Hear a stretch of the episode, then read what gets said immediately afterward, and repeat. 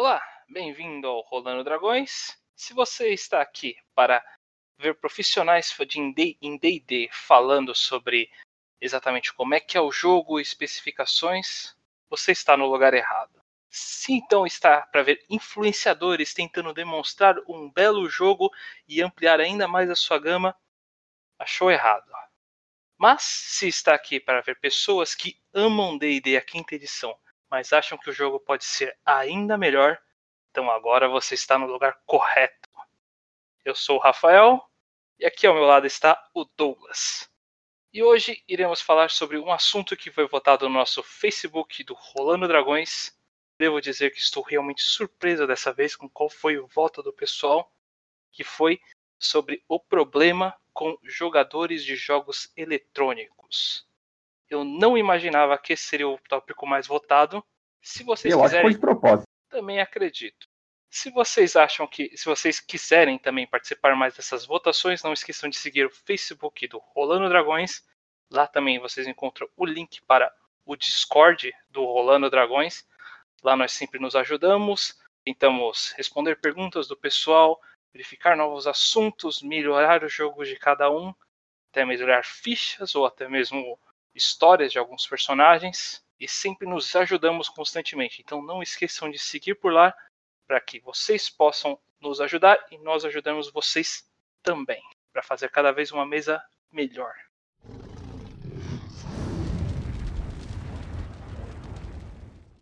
Então devemos iniciar esse assunto realmente do começo. Eu acredito que todos já participaram de uma conversa em que realmente comentaram disso, de mesas de RPG, ou até mesmo já iniciaram uma conversa sobre esse tipo de assunto, mas acreditamos que devemos começar realmente do início dos jogos eletrônicos, pois, querendo ou não, jogos eletrônicos eles meio que tentam se basear, simular jogos de RPG de mesa. Então, eles têm um indício ali, uma forma específica de agir por causa de suas limitações. Apesar da evolução deles hoje em dia ter sido tão alta, tanto em hardware como software, para que eles tenham mais coisas similares a RPG, minha sincera opinião, eles até perderam alguns indícios do que, que é contexto de RPG jogando tantos pontos em RPG em tantas coisas diferentes. Gente, tem existem status em jogos de futebol hoje em dia. É, é tipo. Você fala. Pra mim isso é tão irreal assim. É, é tipo, pra ver como contexto RPG evoluiu tanto. É difícil nomencla nomenclaturar isso corretamente. Então, aqui. É. Eu, pelo menos, pretendo focar um pouquinho mais. Tentar colocar como minha base de RPG são jogos de RPG, RPGs eletrônicos, são mais as versões mais antigas, o jogo de de RPG por turnos. É o meu maior foco aqui para colocar como base. É, mas ainda tem, ainda tem muita, uh, muita influência de outros, outros jogos ali. Principalmente, principalmente o, o, os mais modernos, que são já o Action é, RPGs. Action né? RPG. Sim, esses é. eu concordo. Incluindo Final Fantasy VII acabou entrando nessa lista agora, com a versão remake é. dele. Faz sentido também colocar eles como base, apesar de eu não considerar RPGs perfeitos. Mas tem muita base em muitos deles e até embasamentos que dá pra gente colocar, sem nenhuma dúvida. Sim, com certeza. É que assim, tem alguns deles que eles têm a parte do, da ação por ter, mas o, a, a, mecânica boa por detrás é de, é de RPG. Uh, tem, tem alguns jogos aí que eu consigo pensar e a mecânica, você, você sabe, você aplica com o mouse, aperta o botão e seu personagem dá espadada ou dá um tiro. Mas o quanto de dano vai dar esse tiro, sei lá o que, cara, é tudo um RPG por detrás. Então, é, tem jogos que parecem de ação, pode ser ação RPG, mas a versão RPG ação, sabe? Tipo, é muito mais RPG do que ação. E sem contar os MMOs, né? Que tem muita. Uh, tem muita gente aí do, do MMO hoje em dia migrando pro, pro RPG, ou simplesmente tentando é, fazer com que os dois ao mesmo tempo. Então, o problema é que tem muita gente de vários lugares, né, vindo de to todas essas classes aí de, de, de, tipos de RPGs diferentes, né, como se diz, são vários, indo para o RPG de mesa. E querendo ou não, é, são vários sistemas, mas a, a base por, por si é muito parecida. Pelo menos em jogos tipo D&D, Pathfinder, uh, sei lá, Hero Quest. Eles têm uma base muito parecida. Não, não é porque são ah, medieval e é, e é sabe, fantasia, não. É porque são jogos de grupo. Alguns outros jogos já não são tão de grupo, ou não precisam ser de grupo. E aí onde tem, a gente começa algum desses problemas aí, que explorar, exploraremos um a um desses problemas aí, ou pelo menos os mais importantes. Exatamente. Mas vamos lá.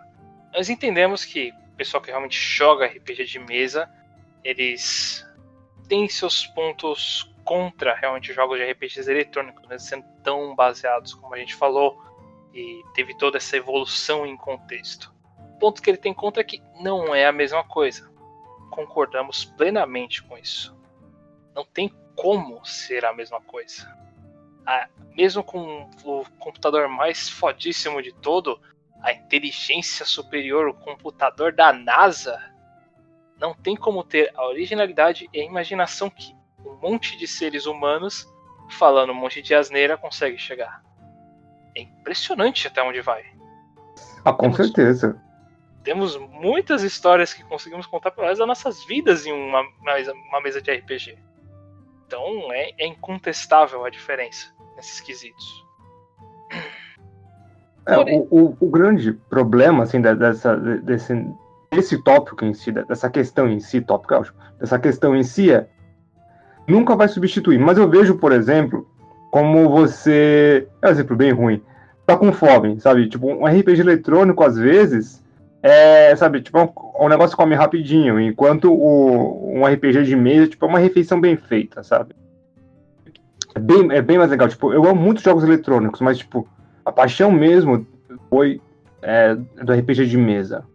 Eu não acho que seja um contexto tão ruim, não, hein? De verdade faz sentido para mim. É basicamente isso também para mim. Eu acho que o exemplo foi meio ruim mesmo. Ah, é. Não vou falar que um RPG de eletrônico é curto, porque eu sou o cara que tem 200 horas em jogos de tática por nada. então... Ah, mas por exemplo, se você pudesse, em vez de jogar jogos de 200 horas de tática, você, você trocaria por, por, sei lá, 100 horas de RPG de mesa? Depende de quem tá na mesa. Não, nas nossas mesas normais, né? Ah, então sim. então eu trocaria.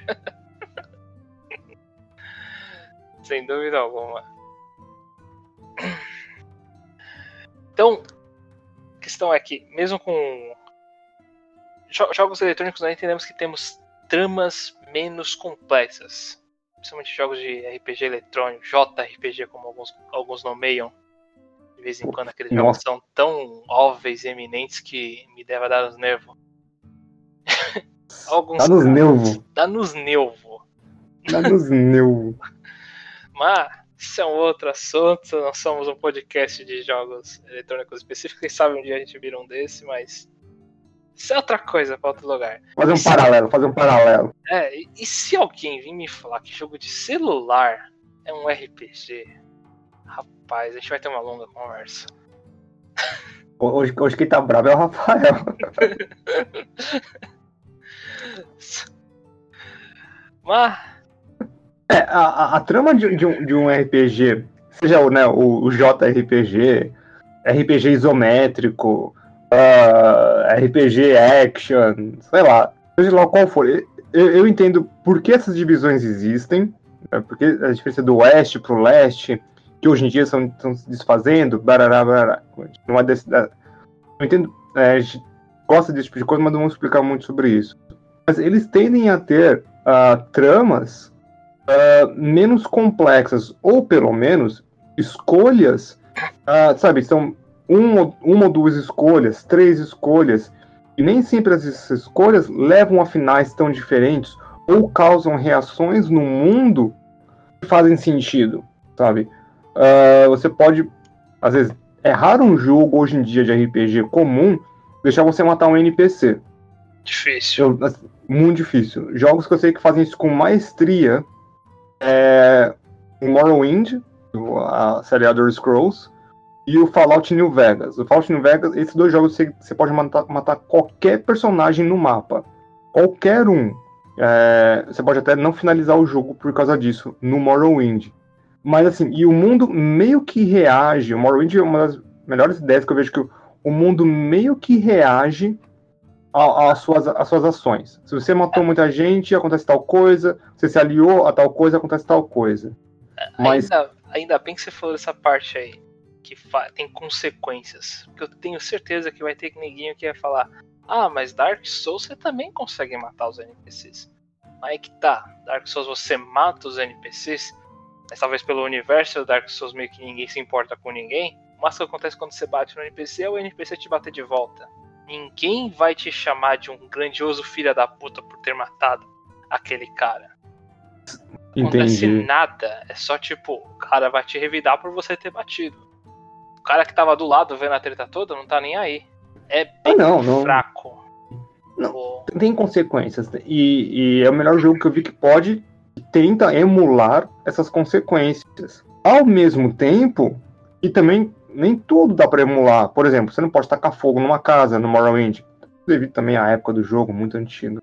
Mas isso no RPG comum é. Então, o negócio de tramas menos complexas é que são bem menos escolhas. E esses jogadores de jogos eletrônicos, infelizmente, às vezes não, tem, não entendem que no RPG, um, um bom, um bom mestre de RPG ele faz as consequências. Sabe? Se não tem consequência, é, você tá narrando igual um jogo eletrônico, então melhor jogar um jogo eletrônico. É. Por um, um, grupo desse tipo. Um jogo eletrônico ou vai um livro mesmo. Né?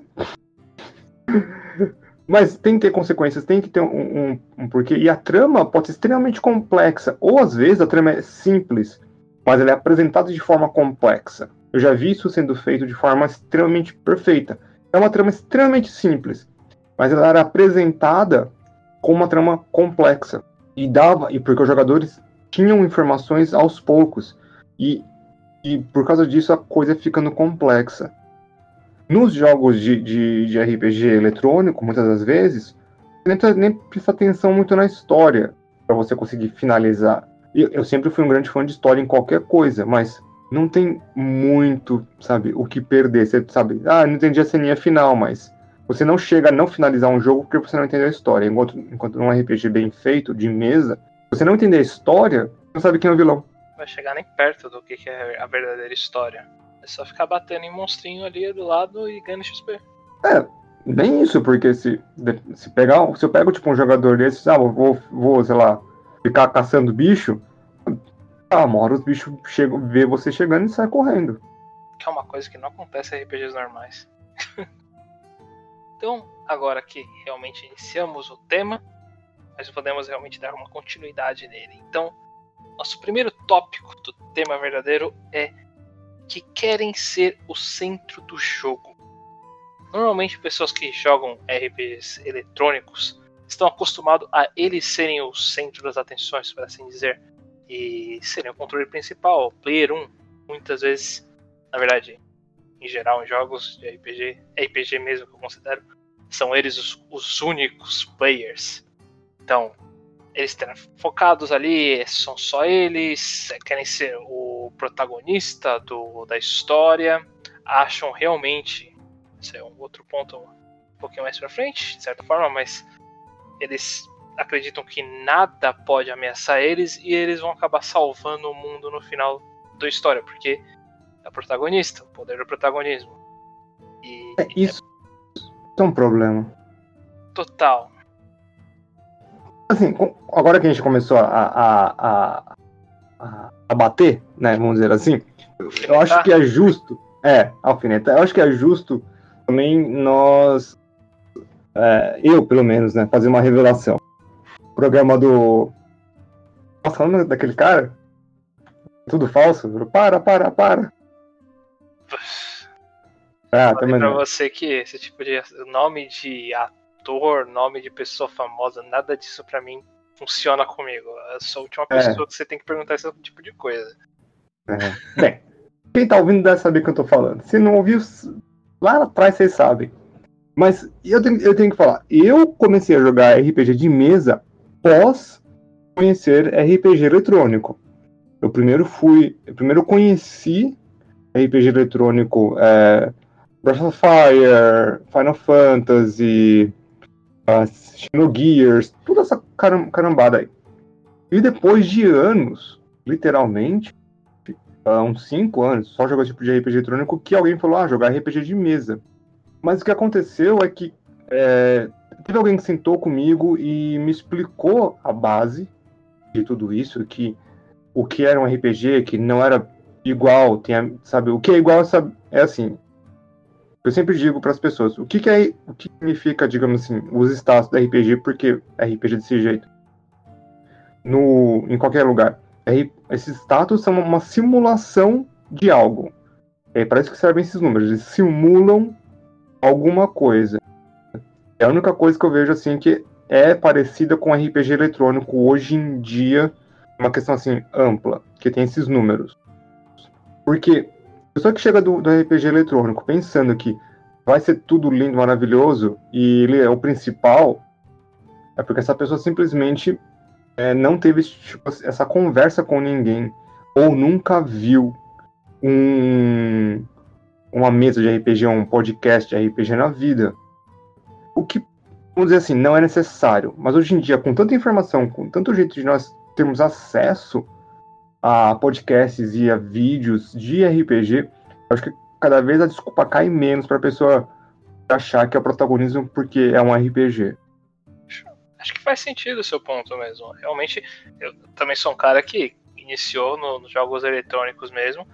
E quando for jogar o RPG de mesa, vou ser sincero, o meu mestre não explicou tão fundamente assim que eu ia ser um problema. Então até iniciei pensando que o protagonista uh, não é que não ia ter problemas, mas não ia ser tão sério algumas coisas que iam rolar.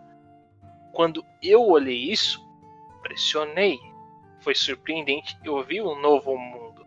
Eu tava com umas saudades aqui dos do meus primeiros jogos de RPG. Impressionante essa sensação.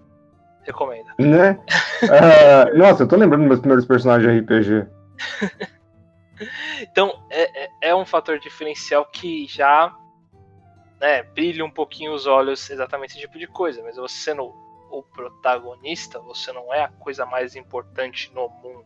Existem consequências vários fatores aí que acertam você em certos pontos. Então, acho que, acho que esse, esse, esse momento aqui é mais um, um adendo. Se você está começando, se você jogou jogos de RPGs eletrônicos e pretende iniciar um jogo de RPG de mesa, já entenda isso. Você pode ser o protagonista, mas tudo tem consequências. O mundo é bem mais amplo se for bem mestrado. É, os protagonistas, sempre põe no plural, no, pro quinta edição, né, pro D&D no geral, são os personagens, né, então você é o protagonista junto com os outros, é, é, isso que é importante, você tem que dividir aí essa, esse espaço com os demais, e é muito importante aprender a dividir esse espaço com os demais jogadores, porque cria uma dinâmica muito mais interessante, e é uma dinâmica que, infelizmente, nós não vemos tanto em lugar nenhum. São poucos lugares que nós vemos essa dinâmica de divisão de, de papéis. É. Uh, eu ainda, eu ainda comecei certo ou comecei errado, não sei, depende do ponto de vista de cada um. Eu comecei num jogo extremamente individualista, é que eu comecei jogando Mago Ascensão, era turnos individuais e isso me deu a entender que tipo o mundo tinha consequências. Depois que eu parti para o D&D não sei qual foi o caminho que você fez, Rafael. D&D direto? Foi D&D direto. Primeiro ponto foi D&D. E, e aí você já teve que criar essa ideia, né, de grupo, que o grupo é o principal, não você é o principal. Sim, acabei mais me acostumando dessa forma mesmo. Ainda, ainda quero ter uma jogada de vampiro de verdade com você para saber como é que é ser o individualista. então, o que eu quero o que, que eu quis dizer exatamente com o sozinho, assim, não pensar muito nos outros, é algo mais tipo. Não ficar pensando no grupo como um todo. Ser algo mais alone. E eu fazer as coisas. Porque eu quero fazer as coisas pensando mais ou menos nas consequências, só que sem ter que ficar jogando para todo mundo, pedir a opinião da galera, por assim dizer. Seria uma forma de experiência bem diferente do DD padrão que eu estou acostumado. É, é, é, um, é um grande impacto quando você tem essa. Quando você passa de um mundo para o outro, né? de mundo de eu preciso pensar nas consequências no nível individual e eu preciso pensar nas consequências como um grupo. É um processo um pouco diferente, né, no, no, geral. Principalmente quando você tem no, no, no, no Vampiro diferentes facções dentro do, do mundo. Enquanto no D&D o grupo acaba se alinhando com uma coisa ou com outra, ou com todas. E no Vampiro é bem mais difícil você conseguir fazer isso. Não é impossível, mas mesmo assim, eu quando cheguei pro D&D, eu fiquei mais tipo, ah, que bom, eu não sou o único que vou tomar culpa se acontecer alguma coisa. Né? É algo realmente muito difícil de jogos, jogos eletrônicos terem. Até pode existir uma exceção ou outra, jogos multiplayer, locais, ter algum exemplo mais ou menos assim. Mas sendo bem sincero, com a evolução, evolução dos videogames hoje em dia, querendo vender cada vez mais, está cada vez mais difícil você encontrar jogos multiplayers. Não duvido que daqui a alguns anos a criançada nunca vai ver um jogo multiplayer local na vida, só o online. Uh, jogos, é. jogos de MMO, acho que é um, é um negócio mais ou menos da forma, apesar que a criançada gosta de jogar a culpa sempre alguém no grupo. É, tem que jogar, é, tem que ter o bode expiatório. Tem que ter o bode expiatório. É esse povo que é o culpado. Mas a gente é. vai falar mais, mais sobre eles ainda. Mas o, o para quem tá começando, só veio desse mundo, tem que lembrar então que tem que dividir é, essa, esse protagonismo com o resto do pessoal. E é uma coisa que tem que ser lembrada a quase todo momento. E também vai muita índole. Assim, não vamos confundir a pessoa que veio do jogo eletrônico, que acha que é o protagonista, com a índole da pessoa que acha que é o protagonista. Tem, é. tem, tem, um grande, tem uma grande diferença aí. Claro que existe um, um, um número de pessoas que vêm desse, desse passado aí, desse passado de jogo eletrônico, e que nunca entendeu isso. Sim, mas tem gente que nunca teve nada disso e também é esse mega protagonista, sabe? É, a gente não pode colocar como bode expiatório apenas essas pessoas, porque eu e você são pessoas que viemos desse, desse passado aí de jogo eletrônico. E assim, eu nunca fui expulso de uma mesa por falar que ah, o Douglas acho que é o, que é o protagonista. Pelo contrário, quando eu jogo D&D, eu tento nem ser o protagonista. Eu tento ser, sabe, tipo... Fa não faço o mínimo, mas eu tento fazer junto com os outros. Eu nunca quero, não, eu sou o bonzão. Eu faço junto com os outros. A minha diversão ali é o grupo se dá bem. E eu tenho essa espírito aí de grupo muito grande quando eu jogo D&D. O que é totalmente reverso quando eu jogo Mundo das Trevas. Tipo, agora sou eu. Então eu acho que é por causa disso, que eu, eu consegui expandir bem esses dois mundos em mim, que eu, tipo, eu sei como é agir sozinho, eu amo agir em grupo. Então eu consigo. Eu liberei meus demônios quando eu jogava é, vampiro. Você separa corretamente o, o óleo do Bogalhos e é isso, isso aí, pronto, segue em contexto. Sim, tem que ter essa divisão mental. É, o, o, Douglas que joga é, jogo eletrônico é um cara. O Douglas que joga Vampiro é outro. O Douglas que é, joga D&D é outro cara. E o que mestra é um completo retardado, mas tudo bem. mas também um outro ponto que devemos constar aí sobre os jogadores de RPG é que é muito comum, extremamente comum eles serem colocados, serem pode dizer que eles são power players também. E então é, isso abre o ponto para o nosso próximo tópico de que eles serem power players tóxicos. Vamos colocar muitas abas nesses tóxicos. Que é. pode, ser, pode ser considerado de outras formas aí. Em geral, é o caso de que eles são power players e eles também têm esse negócio de jogo sozinho. Eles querem ser os melhores, os mais fortes, o melhor naquilo naquele específico que eles colocaram na telha. Que Power Player faz isso mesmo. Mas eu sou um cara que pensou, ah, quero fazer um personagem que faz Halberg, que usa um Halberg bem. Conversando, fizemos um puta personagem. Acho que cheguei a comentar no podcast anterior, ou antecessor do anterior. Mas. Então, o, o, grande problema deles é que eles acabam desonrando a palavra Power Player. Tem honra aqui? Deson... Tenho é certeza. É não, tem, não tem honra, né? Nós somos Ronins.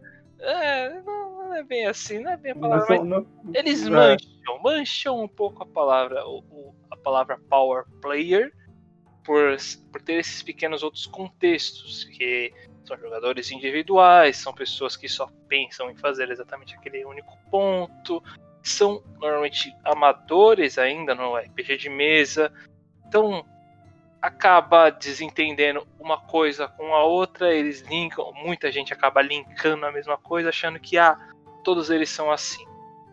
É, para quem não sabe, começou a nos ouvir faz pouco tempo, só para lembrar que eu e o Rafael somos power players assim, assumidos. Nós somos power players. Mas nós não somos power players tóxicos. Quando a gente faz um combinho, né, coisa assim, a gente tem em mente que a gente faz aquele negócio bem, a gente faz aquele negócio bem em prol do grupo.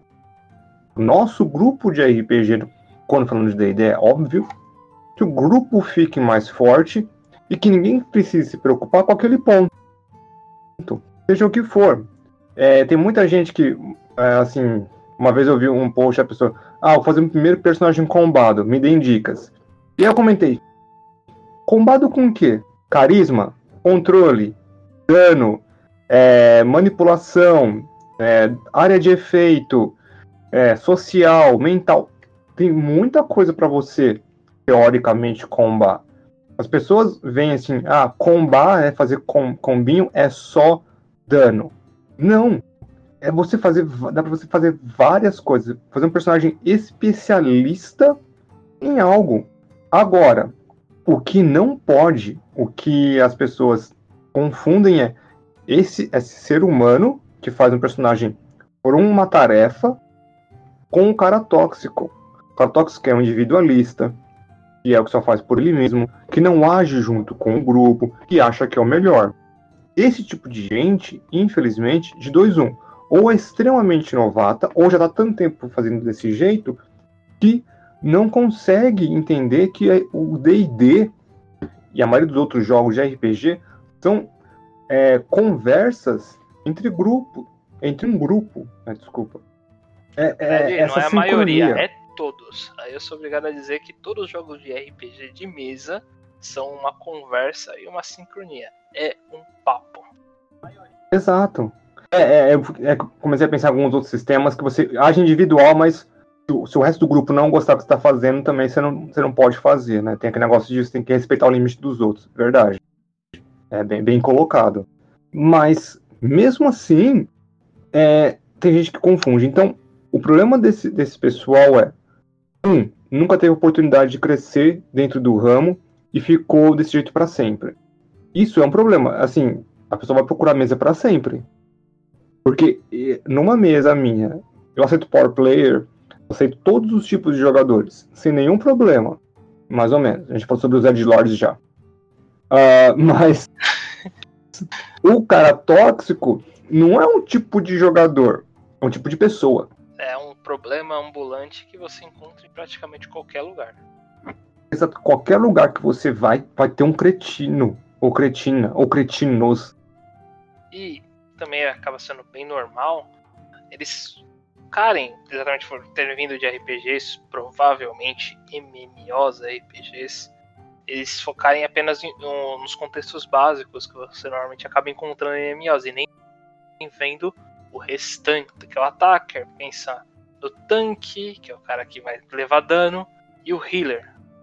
São contextos bem comuns, até mesmo no D&D.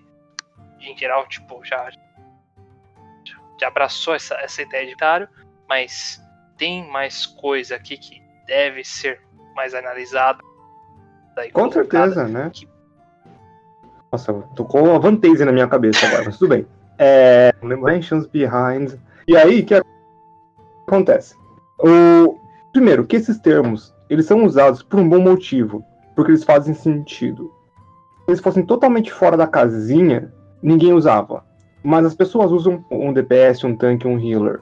Sabe? Até mesmo dentro, fora de jogos é, de MMO, você tem uma equipe de, de, de, Final Fantasy, alguma coisa assim, meio que tem essa, essa, essa leitura aí.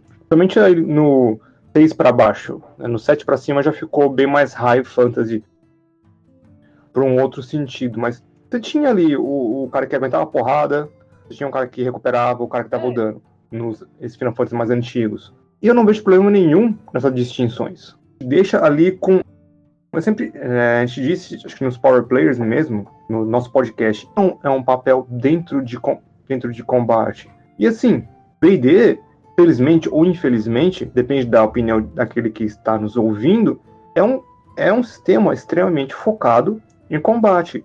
Agora a pessoa pode falar, mas minha mesa não é assim. Maravilha, ótimo. Tem brincadeira, eu gosto de mesas variadas.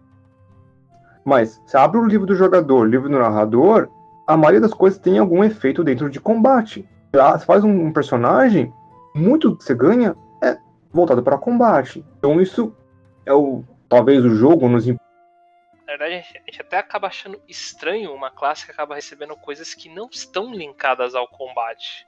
Não é mesmo, senhor samurai? Ai, bem, uh, é. O samurai e o assassino são duas classes que ganham alguma coisa que não somente é fora de combate, mas que para mim não faz sentido. Mas, sabe, se fosse uma coisa de combate, eu acho que ficaria até mais feliz. Mesmo assim, e toda classe tem isso, um, um pouco disso, mas ao mesmo tempo, nós temos que ver que se esse, tudo é feito para combate e tem esses, todos esses termos dentro do jogo, infelizmente tem esse link. Tá? E alguém falar, tipo, ah, mas o D&D antigo não era assim. Eu acho que o D&D antigo deve ser até pior, porque no D&D antigo, o, a XP que você ganhava era igual ao ouro que você conseguia tirar da dungeon. Então, só tem um jeito de você tirar uma coisa da dungeon. Eliminando todo ser vivo dentro dela. É, literalmente. E eu não sei se eu diria que é infelizmente, porque para mim é uma facilitação na conversa. É facilitação um... na conversa é ótimo. É, é um atalho. Acho que é um termo melhor, né? É um, é um, é um atalho do papo. Porque você vai lá e fala um DPS, o cara entendeu, ah tá, eu sou o atacante. Ponto. Sabe? É jogo rápido. Exatamente. É, tem, tem, tem um porquê ser usado, tem um motivo pelo qual você não pode jogar a culpa na pessoa que introduziu esses, te, esses termos como pessoal de MMO. Você vê o pessoal que joga muito tempo, somente o, o, os americanos, que eles falam, não, esses termos, eles existiam, mas com outros nomes. Isso sempre foi uma designação pro D&D, porque o D&D sempre teve um grande enfoque no combate. Então, achar que quem pensa nesses termos está errado é, sabe, é você ter preconceito com um tipo de jogador, sabe? Infelizmente, como a gente falou, tem deles que são tóxicos, mas também generalizar também é ruim. Mas não apenas de batalha tem o RPG ou D&D, que é o nosso foco aqui. Também existe uma outra parte muito importante que jogadores eletrônicos essa verdadeiramente não tem desculpa. Eles meio que fazem mal por não estarem acostumados, que é a parte de interpretação. É exatamente porque não tem nem muito o que dizer. Num RPG comum, você tem no máximo três escolhas, como o Douglas falou. Olhe lá, se você for ver aqueles jogos, acho que é Visual Novel, tem um nome específico. Visual Novel. Esqueci. É, acho, que, acho que tem um outro nome, mas eu não tô lembrando. Mas eles têm, tipo, no máximo cinco escolhas. Acho que foi a maior coluna de opções que eu encontrei ali num jogo. E é, não... se você jogar, eu acho que os Fallouts clássicos tem mais. Talvez. Eu só, só tentando puxar aqui da minha mente agora na minha memória. Uma... Não, não, isso não, isso eu tenho. Não, certeza. Eu... Ele, isso ele manja. É. O então, clássico é um e o dois. Aparentemente, Fallout tem a maior quantidade de opções possíveis num jogo eletrônico. Não, não tô falando isso, tô falando que tem mais do que tem, tem bastante. Não sei se tem mais. Mas. Opções, é. opções de diálogo ali, né? De escolhas. Sim, tem, ba tem bastante. Tem bastante. Até que é muito bem aberto. A gente vai falar mais sobre. Eu, eu vou falar mais sobre Fallout daqui a pouco. Me segurem hoje! E... Tem que aguentar. Vai ter que aguentar. Votaram, né? Votaram, sabia, sabe que o Douglas não pode ouvir falar de jogo eletrônico, vai falar o quê? Vai falar de Fallout, vai falar de Elder Scrolls, o Rafael já falar de Final Fantasy, agora aguenta. A gente nem entrou nessa, nessa parte direito ainda, vocês não têm ideia. Mas A interpretação, infelizmente, o... você fazer uma interpretação dentro de um jogo de RPG eletrônico, não vou dizer que é impossível, impossível. Tem alguns jogos que permitem você fazer um pouco mais diferente, mas às vezes também é bem, digamos assim, basicão. O, o, o mais famoso, e eu consigo pensar agora, é tipo o Mass Effect. Você já chegou a jogar? Joguei um pouco o primeiro. Curti, bom jogo. É, o... Quero, é. quero ainda terminar os restantes. Tem aquela barrinha, né, de bem e mal, né, que é Aragorn e Renegade. Renegade, eu acho, Renegade. Que é ser bom e mal, né? Que é, os fãs de Mass Effect podem até pirar agora, que é uma cópia muito clara do jogo anterior da Bioware, que é o KOTOR, que é o Knights of the Old Republic, que é de Star Wars. É igualzinho a, a, a, a como é feito as coisas ali, tá? Mas assim, tem esses jogos que permitem você ter um pouco mais de interpretação, mas não tem, tipo, escolhas prontas. Mesmo que tenham 20 escolhas, 500 escolhas, ainda tem 500 escolhas. Sabe? Você tem você está limitado àquele tanto. Enquanto num RPG de mesa, cara, você pode não falar nada. Você pode dar um soco na cara da pessoa. Sabe? É, a, as possibilidades são ilimitadas. E, querendo ou não, às vezes você não falar, você ficar nervoso, ou você demonstrar algum outro tipo de sentimento, também é uma interpretação. Na verdade, bem colocado, é uma interpretação muito legal. Aconteceu umas duas semanas atrás, três semanas atrás, no nosso jogo de sábado, que estava tendo um banquete né, no, no, no Baronato. Os jogadores foram meio que convidados vamos dizer assim, pro, pro banquete em si. Convidadamente forçados. É, eles foram. Não foram, não, eles não foram forçados, é que eles estavam lá. E, tipo, o barão falou, eles são os heróis locais. É. Ah, vem, então, né? Quer ser o, o anúncio do casamento da princesa. Já que os heróis locais estavam lá, né? Foram com, chamados. Então, eles não iam ser chamados, mas já que apareceram na porta, foram. Uh, e aí o que aconteceu? o, uma, a Paladina ela é bem contra o sistema, né? Contra, contra a burocracia. E quando ela viu que quem estava ganhando todas as coisas era tipo o pessoal da nobreza, ela ficou tão puta que a personagem, a personagem saiu. Eu achei uma, uma cena muito legal. Achei tão legal que praticamente imediatamente eu cortei pra personagem para saber o que ia acontecer. Porque eu ainda falei, me descreve o, o que está passando aí com o seu personagem. Sabe, não falar, sair de uma cena é interpretação essa cena eu achei. Das cenas de interpretação do jogo até agora, para mim, foi a mais legal dessa, dessa mesa de sábado. Foi, foi bem emocionante mesmo. Eu até sabia que você ia colocar ela como base em algum momento. Tava me perguntando aonde. Ela foi muito, ela foi muito boa, cara. Eu gostei muito dessa cena. Olha o XP. Olha o XP.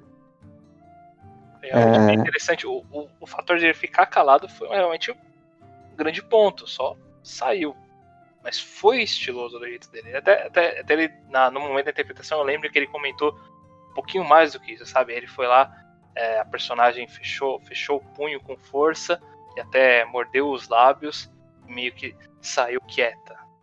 Mas foi apenas isso. quando passou pelos portões que ela começou realmente a, a sair em lágrimas e choro até ao quarto. Hum, foi, foi, muito bem uma feito. Assim. legal. Meus parabéns aí sei se a gente pode colocar nomes aqui? Acho que a gente pode colocar nomes, mas parabéns, Renato. Foi realmente muito bem feito. E valeu pontos. Com certeza.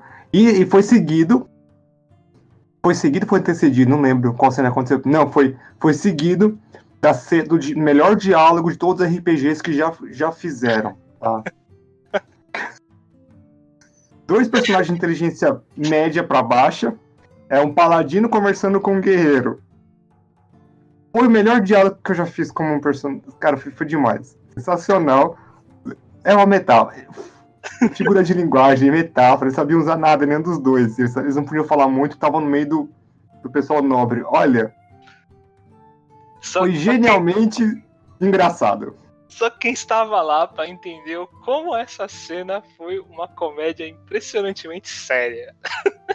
Foi, foi. Assim, cara, foi genial. essa sessão inteira, essa sessão foi só interpretação, né? Foi, a sessão toda foi só interpretação. Não, não, rolou mais nada. Não rolou mais nada assim, né? Pode dizer, foi, foi, um, puta, foi um puta jogo. Um, um dia muito bom de jogo. E, e às vezes esse tipo de coisinha, um jogador talvez de, de, de jogador eletrônico não pense que é possível, ou nem consiga imaginar que isso é possível. É claro que cabe então a quem já é veterano ir explicando aos poucos. Mas também tem aquele negócio. Uh, para quem não sabe, para quem está ouvindo pela primeira vez, eu sou é, professor. Eu, eu ganho minha vida lecionando os outros. E o seguinte, uh, mas eu, eu tenho um limite, sabe? Se eu tento ensinar uma pessoa uh, e a pessoa não quer aprender, sabe? Tentar uma, duas, três, quatro, cinco, vê que a pessoa não quer aprender, eu também não sou babaca. Eu não vou ficar dando cabeçada em pedra. Sabe? Então, a levar até ali. Tem assim, tentar é, melhorar sempre. Não ficar empacado no. Ah, não sei interpretar. É, eu como professor, eu, até como professor, tipo, ah, isso aqui tá muito difícil. Ah, muito difícil é. Não sei como difícil. Principalmente pra você. Principalmente pra mim. O que é física quântica mesmo?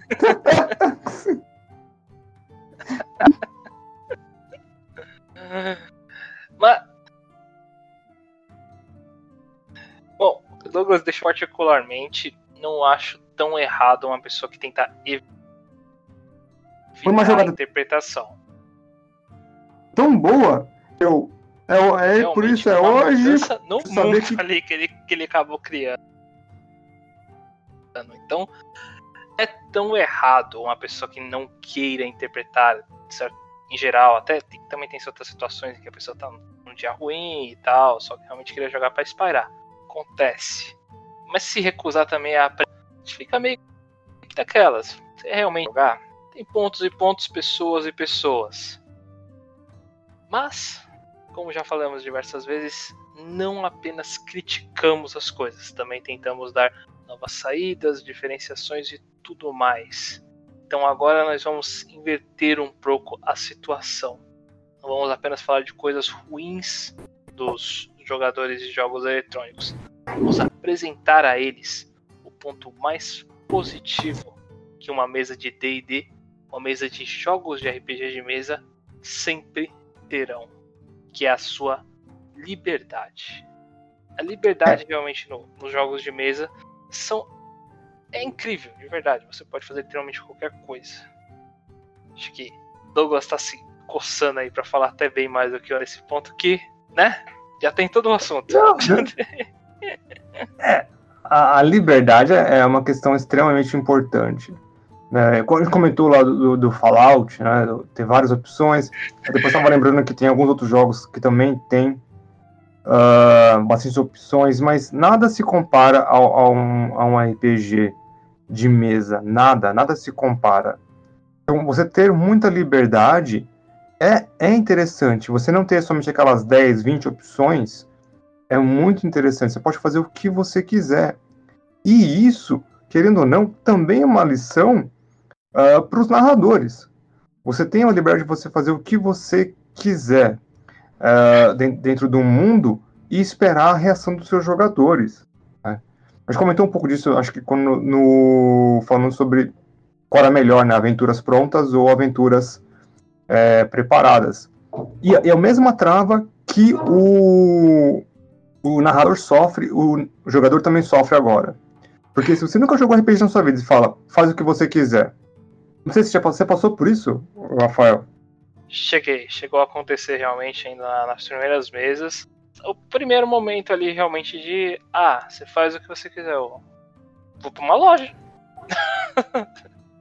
ah, vai, vai comprar o que na loja? Eu não sei o que tem. Tudo. Hã? é, acho que foi um pouco exagero do narrador. ah, vê aí no livro do, do jogador que tem nada. Tá. Nossa. Essa é uma situação bem específica. Foi bem, bem específica, é. Caraca. É, eu, Faz. É, faltou um pouco de construção de mundo aí pra esse narrador, mas também o narrador também era novato que você falou, né? Então não tem. É, ele é novato. Acho que era uma das primeiras vezes dele narrando e tal, então. Ah, não, Acontece. Não, não, que isso. Minhas primeiras, sessões minhas primeiras sessões foram muito piores do que isso. Tenho certeza. Mas, como, como narrador, se você tem um jogador desse na mesa, iniciante, uh, tente guiá-lo. A palavra é guiar. Tá? Não é controlar o personagem dele, não é colocar uh, nada nele. Guiar. Mostrar para ele um caminho e deixar ele confortável o suficiente para que ele tenha essa liberdade.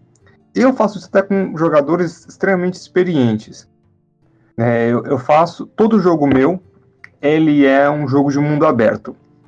Todo jogo meu é, é meu estilo. Por isso que eu demoro muito para fazer as minhas mesas. Eu preciso pensar no mundo inteiro várias vezes. Mas para qualquer, qualquer nível de jogador, do mais novato até o, até o mais veterano, que é essa, a mesa que eu estou acostumado a jogar há anos, eu faço a mesma coisa.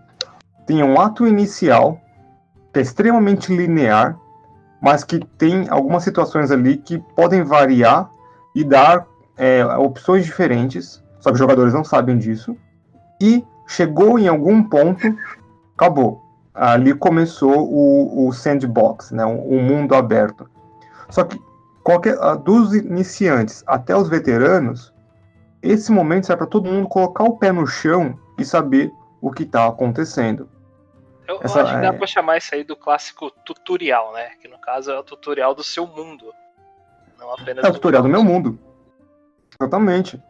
Né, o que eu tô usando agora é o tutorial do barco, né? Todo mundo num barco em direção à, à costa de Varene. E pode acontecer várias coisas, né? A mesa do Rafael se perdeu, uh, não chegou na cidade, a mesa de sábado chegaram na cidade. Então, assim, isso é aquela. Eu, eu comparo isso com aquela regra do, do, do filme, né? Da, do cinema, que é mostre, não fale, porque o cinema é uma arte visual. Então você tem que mostrar para os seus espectadores, no caso, seus jogadores, o que o seu mundo é. Então, e para os jogadores, quais são as liberdades que eles podem ter dentro daquele pequeno contexto, e aquele pequeno contexto vai se traduzir para o grande contexto. Principalmente quando você tem um jogador que vem dessa carreira de jogos eletrônicos. Liberdade é uma coisa boa, mas você precisa se adequar a ela. Demonstrar corretamente a esse novo jogador como isso funciona, tudo essa liberdade. Pra ele aos poucos e se permitindo. Acho, acho que tem até como usar o um dos nossos, realmente, da, da, mesa de sábado, né? Que no início dava pra ver que ele não. Não, não, não queria falar tanto, parecia que ele tava, sentia meio meio fora ali do grupo e tal. Não vou dar nomes, mas ele aos poucos ele foi pegando e agora ele deu várias acertadas. Ele realmente quis conversar com todo mundo, se colocar ali no mundo e se jogar. Foi meio forçado, de certa forma, porque o mestre meio que destruiu a história dele, talvez.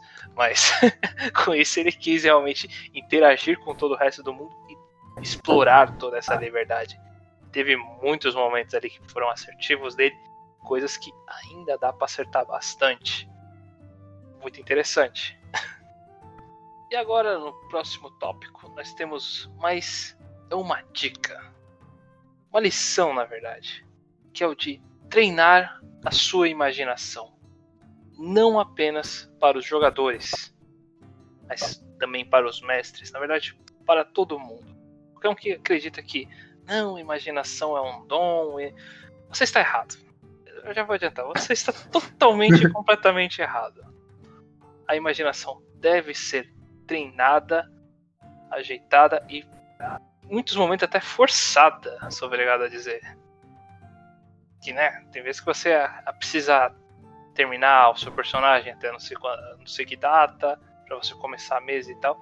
E você tem que forçar a ela chegar até você para você poder usar Nossa. ela bem. Acontece, constante. eu já tive, eu já, eu já tive, nossa, lembrei de uma historinha que eu tive um, um eu fui convidado para um RPG sem, sem saber. E aí um colega, um colega meu tava na casa dele e falou: "Ah, a gente vai jogar RPG e tal". Sempre que eu falei, você não falou para mim. Aí Aí ele falou, putz, é verdade, eu não falei pra você. Legal. Ah, você precisa de uma história de um personagem mutante, assim, assim, assim, assim. Cara, eu tinha 10 minutos para sair de casa. Da casa dele para ir para outro jogo. E aí eu tava, eu, tipo, eu lembro que eu deitei no sofá na casa dele, e tipo, o sofá dele tinha uns, uns bagulho de, de rosa. E eu olhei assim, Rose. E aí eu criei um personagem a partir dali. Viu? Eu, tipo, foi um pouco inspirado até no, no Kurama. tá aí realmente um ótimo exemplo de como tem que forçar para que você utilize bem essa sua imaginação. E é o, é o grande ponto, realmente. É, é, um dos fatores mais importantes do DD. É o que deixa ele de longe mais divertido e interessante.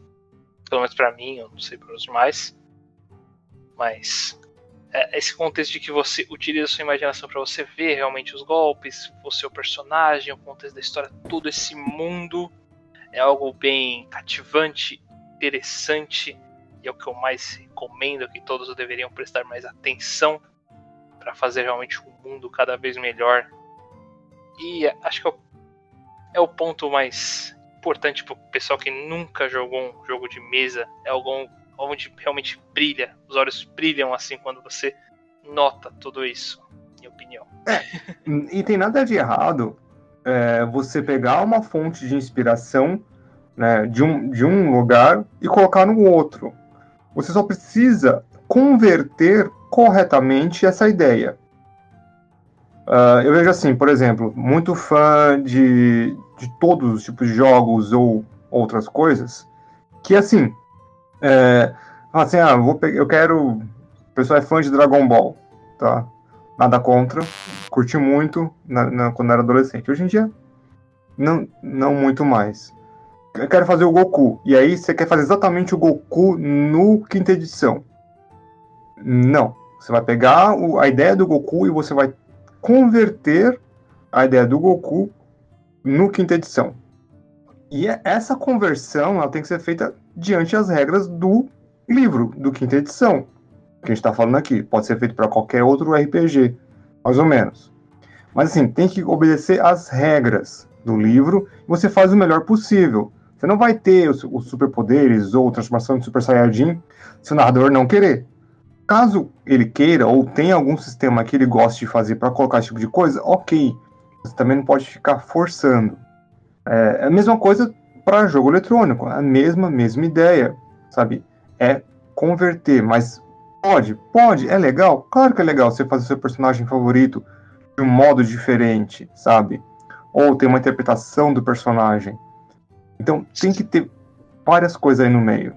Se basear no personagem. O que o diga, né? De longe, uma das coisas que eu mais faço quando eu vou fazer um personagem RPG é me basear em algum específico. Em muitos momentos é algo bem escondido, mas algumas vezes é bem na cara.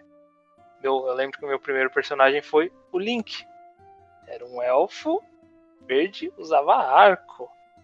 E queria que queria ter bombas. Eu não posso falar muito. No, nome do personagem foi Alucard. Então, também foi um dos que eu acabei fazendo num outro jogo criado por um narrador. Eu lembro que era também os vampiros e tal, mas. Outro papo. E, e assim é. vai. Se basear em personagens não é um grande problema, mas tem que ser convertido da maneira correta para ter umas regras ali, para seguir as regras do universo. Sim, o, esse meu personagem, é, foi meu primeiro personagem, meu primeiro jogo foi, foi Mago Ascensão.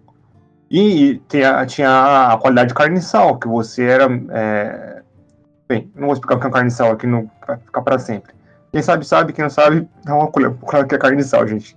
Não é sobre o mundo das trevas agora. Mas tem uma ligação com o vampirismo. Eu coloquei outros, outros defeitos, qualidades, para ficar parecido. Pro pessoal da ID, só para só pra deixar claro, qualidade de efeito no Vampiro, no sistema Wood, né? É, vale ponto. Então, né, não é só colocar porque acha legalzinho, não. Tem mecânica por detrás de falha e de qualidade no mundo das trevas. Tá? Então, é, não tem nada de errado em se inspirar nos mundos. E, na verdade, até os próprios. O, os próprios desenvolvedores já fazem isso, de certa forma, né? De certa forma, não, exatamente isso enquanto eles ficarem mentindo que eles não roubaram essa ideia do, do jogo do Tolkien, eu vou discordar deles completamente. É, acho que é bom entrar no nosso próximo tópico, então. Você acha?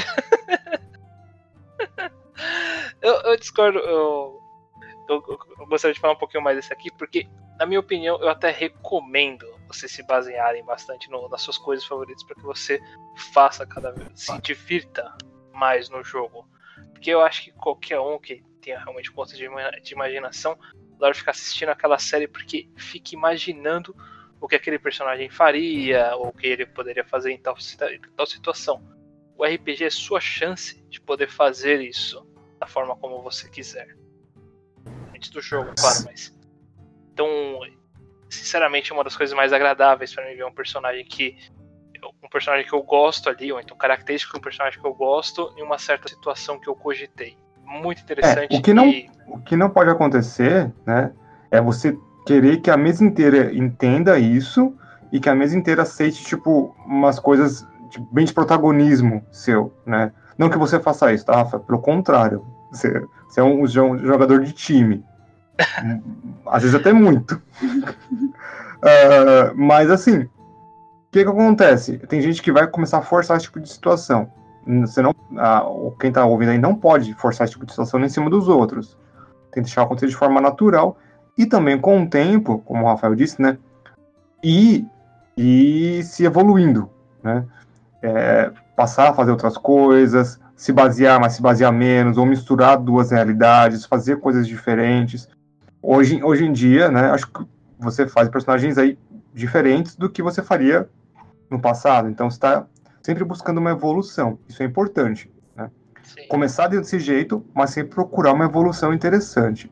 O que não pode é, de novo, nada na vida pode você pode ficar parado e achar que sabe de tudo. Sempre buscando. No RPG não é diferente. Mas, é, como, em si, o universo em geral do, desses momentos criativos, eles realmente trabalham bastante em uma certa união e se baseando cada vez mais. E tem todo um ciclo de contexto aí. Como eu falei agora há pouco, a quinta edição, a quinta edição não, D&D claramente se baseou no, no Tolkien ali, no, na jornada do, do Senhor dos Anéis. Senhor dos Anéis também teve. Não sei se ele foi baseado. Foi baseado em alguma coisa, mas aí eu preciso de um estudo para Nossa, o Senhor dos Anéis foi baseado em mitologias, na ideia do Anel de Nibelungo. Olha. É... Uh, Senhor dos Anéis é um caso assim, que eu sempre digo eu entendo um pouco, mas deveria entender mais. É, eu, tô, tô, na dúvida aqui do que eu posso falar aqui, nesse, nesse quesito aqui. Procurem alguém mais especialista, porque de verdade. Não, eu... ele se baseou em várias coisas, né? Mitologias já existentes, a lenda arturiana do, do rei Arthur foi uma clara influência, né? Do o Aragorn, Arthur, não precisa ser nenhum gênio é. para começar a ver alguns paralelos. Mas assim, uh, mas ele foi o criador de muita coisa também. Isso é impossível de falar que não. E o D&D né, pegou essa influência inteira e colocou num livro. Sim. E livro do D&D fizeram, como a gente estava comentando no, no, início, jogos eletrônicos são baseados em jogos de RPG. Agora eu vou, vou pro lado contrário do círculo, porque eu me perdi ali. de jogos, né? não. teve uh, outra, outras formas realmente de entretenimento que foram nascendo. Todo esse contexto é apenas um ciclo, de certa forma, imaginativo que as pessoas vão se baseando, de certa forma, entre umas às outras para que cresçam a história, o enredo, façam suas próprias histórias, na verdade, né? A grande maioria, pelo menos. Sim, e uma coisa influencia a outra. Né? Sempre tem uma coisinha ou outra que você vê aspectos de um lado e para o outro, você vê é, tendências surgindo. E assim, mesmo no mundo do RPG, que é um nicho pequeno, considerando outros nichos, vamos falar, por exemplo, moda, é, carro, uh, beleza, cuidados, é, tipo, saúde, é, religião, o RPG, dentro desses gigantes, o RPG é um nicho muito pequeno. Começou a ter um boom agora. Quando eu digo agora, nos últimos anos. Tá? Lançamento aí da quinta edição para frente do D&D. terceira edição foi bem famoso, mas foi bem famoso entre os, sem ser pejorativo, nerds, que eu me considero dentro, tá? Então, eu sou um nerd de várias formas, mas não quero ser pejorativo com essa palavra, mas pessoal aí, nerd mesmo. É, eu sou da época que era realmente um termo bem pejorativo, eu evitava ser, me forçava bastante a não ser, mas teve um momento que eu tive que abraçar a ideia porque eu tinha todos os requisitos. É, o único requisito que eu não tenho é que eu não uso óculos. Eu uso. agora. É, eu, agora. É o único que eu não tenho. Mas de, de resto. Uh, então. E o 3.5 foi famoso com esse grupo. Legal. Mas o quinta edição, ele consegue alcançar muito mais gente. Mas muito mais gente. Gente que não tinha a mínima, mínima ideia do que, que era um RPG e está entrando na quinta edição. Isso não é ruim tá? Isso é legal, isso é bom. Quanto mais gente, melhor. O, uh, o, só que assim, é impossível você negar a influência que a quinta edição teve de outros lugares. E a influência que a quinta edição terá em outros jogos. E tudo vai se alimentando.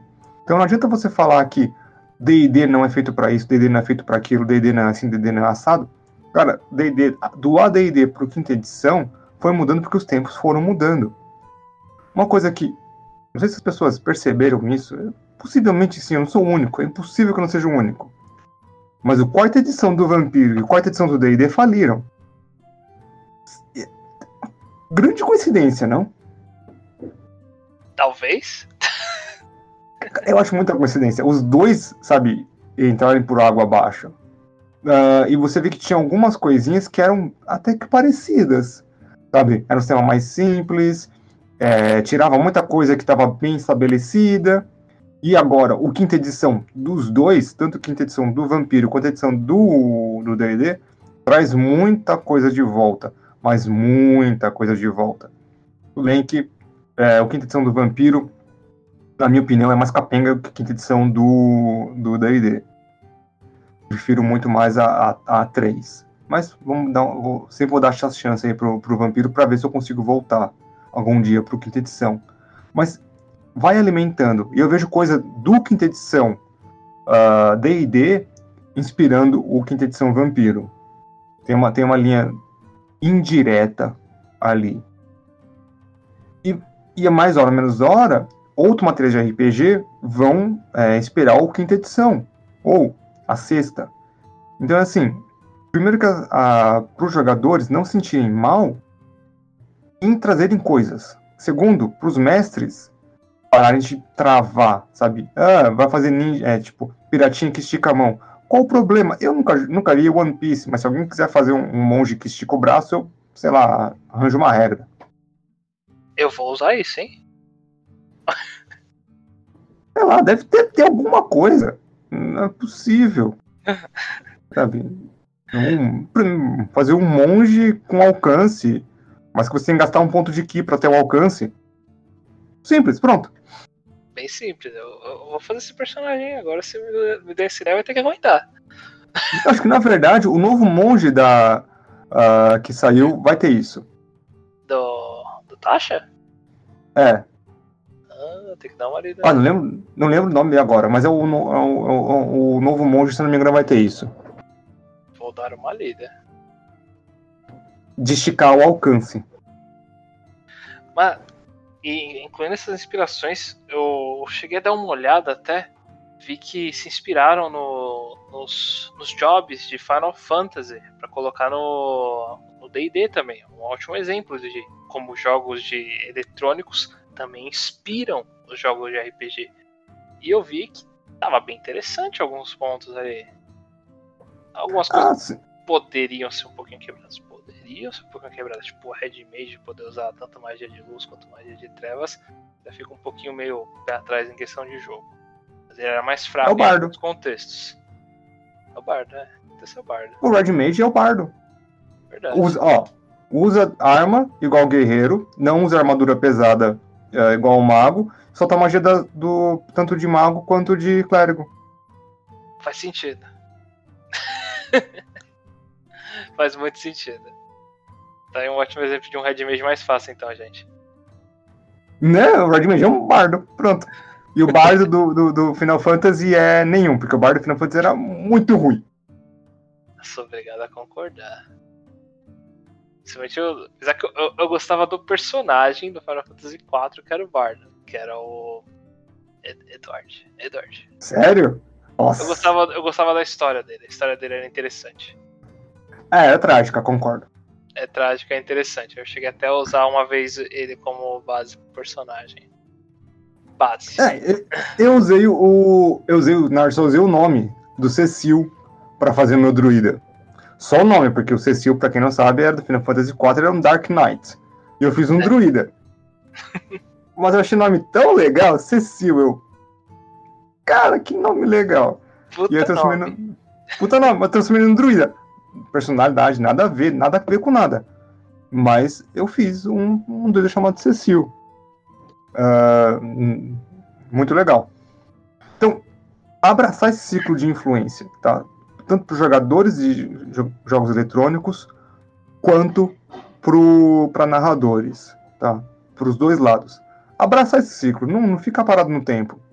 Ver o que tem para frente, ver o que teve atrás e fazer o que tem que fazer. Então, é, com você abraçando esse ciclo de influência, você realmente consegue abrir bastante a sua mente para que você tente uh, realmente se basear mais em outros pontos em que você encontra em outros tipos de mídia, não apenas os jogos, mas até mesmo livros, filmes, por que não gibis ou tudo? Tudo, exatamente. Tudo. Você não tem mais limites de nada para que você realmente se baseie pegue e ache interessante aquele ponto e queira colocar ali no seu mundo. De longe é, é uma das coisas que mais melhora o seu mundo, eu diria. Melhora o seu mundo, melhora o, o seu personagem. Sabe, você pegar um, um, personagem de um que é, de, é teoricamente de high fantasy, jogar ele para um low, fica, se bem feito, fica legal. Pegar um personagem que você gosta de um low fantasy, jogar para um high fantasy, se bem feito, fica legal. É, você tomar como inspiração inicial um personagem, mas transformar ele em uma coisa completamente diferente, fica legal. Eu falo desses três exemplos porque eu já fiz praticamente isso. E hoje em dia, como narrador, não tenho vergonha nenhuma de falar que muita coisa que eu faço dentro do, da minha mesa vem de jogo eletrônico.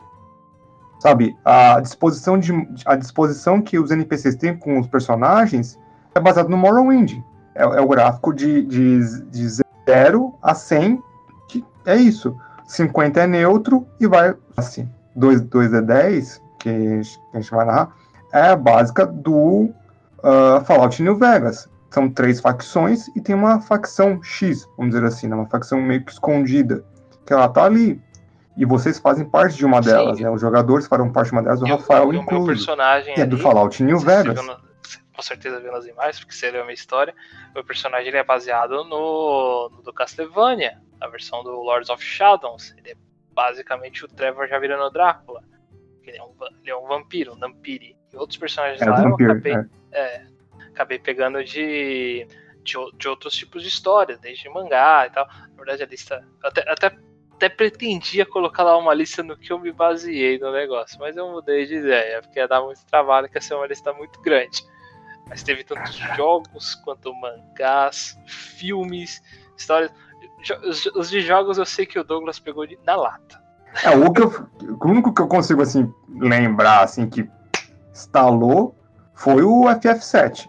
FF7, exatamente. Teve, teve o Rojo ali, ele putz, tá na cara. É. então, foi como eu me baseei, porque ou eu curto ou eu odeio. No caso do Rojo, eu odeio o personagem, eu quero ele lá. Eu gosto do Rojo. Ele me lembra um tio meu, fisicamente. Fisicamente, como pessoa, ele é uma criatura cretina.